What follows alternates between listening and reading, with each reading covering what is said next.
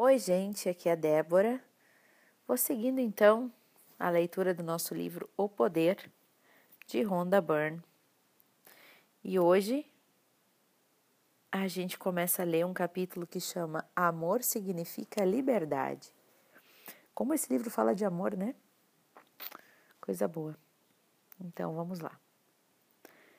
Agora eis a parte complicada em dar amor nos relacionamentos, e é o que impede muitos de receber a vida que merecem.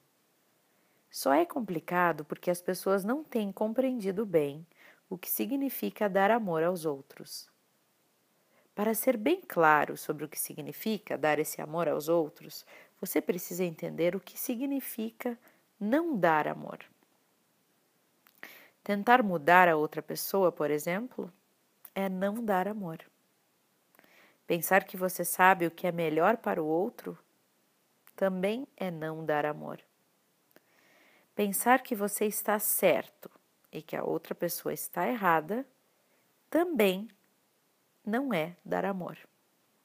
Criticar, reclamar, culpar, irritar ou encontrar falhas na outra pessoa não é dar amor.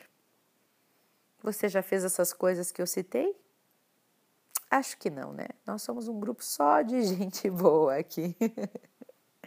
Tem uma frase agora que diz assim: O ódio não é conquistado pelo ódio, o ódio é conquistado pelo amor.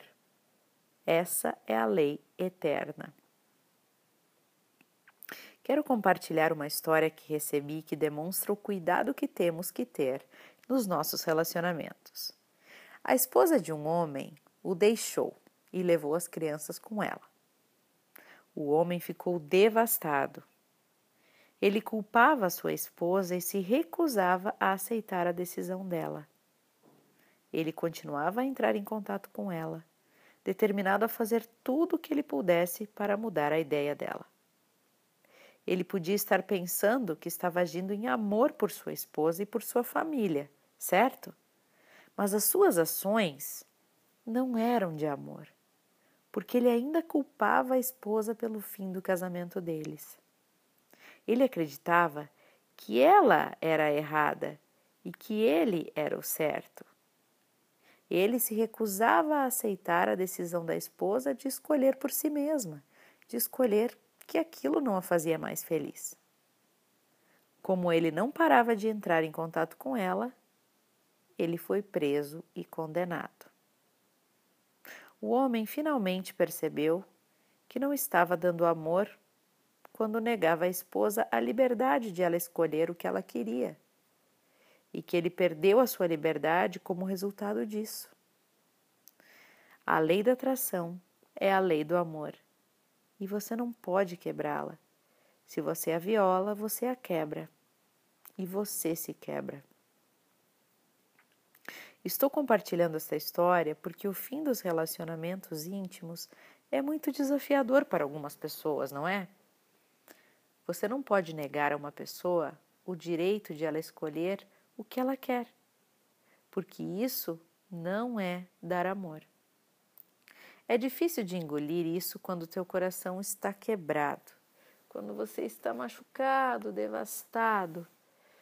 Mas você tem que respeitar a liberdade e o direito de escolha de todo mundo, inclusive da pessoa que você ama. O que você dá a outra pessoa, você mesmo recebe. E quando você nega a liberdade de escolha da outra pessoa, você atrai coisas negativas que negam a sua própria liberdade. Talvez o fluxo do dinheiro para você decaia, ou a sua saúde enfraqueça, ou o seu emprego passe por uma baixa, pois todas essas coisas afetariam a sua liberdade. Não há nenhuma outra pessoa para a lei da atração, lembra disso? O que você dá aos outros, você dá a si mesmo e ponto final. Dar amor às outras pessoas não significa deixar as pessoas subirem em você ou abusar de você de qualquer jeito, pois isso não é dar amor também. Você não está dando amor quando você deixa as pessoas fazerem o que elas querem com você.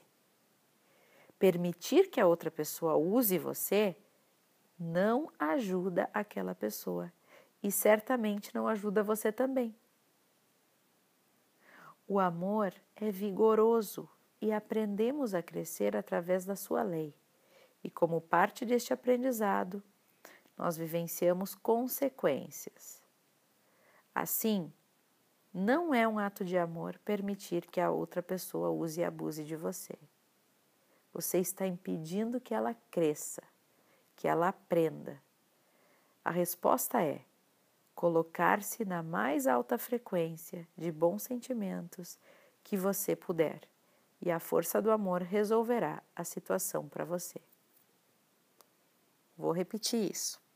A resposta para tudo é se colocar na maior, na mais alta frequência de bons sentimentos que você conseguir. E a força do amor vai resolver toda a situação para você. Que interessante, né? Acaba esse capítulo com uma frase dizendo assim: Sempre que alguém me ofende, eu tento elevar a minha alma tão alto que a ofensa não possa me atingir. Interessante. Então tá, pessoal, esse é o áudio do dia de hoje. Espero que vocês tenham gostado. Espero que seja uma boa reflexão para essa quinta-feira. Um grande beijo e até o próximo áudio.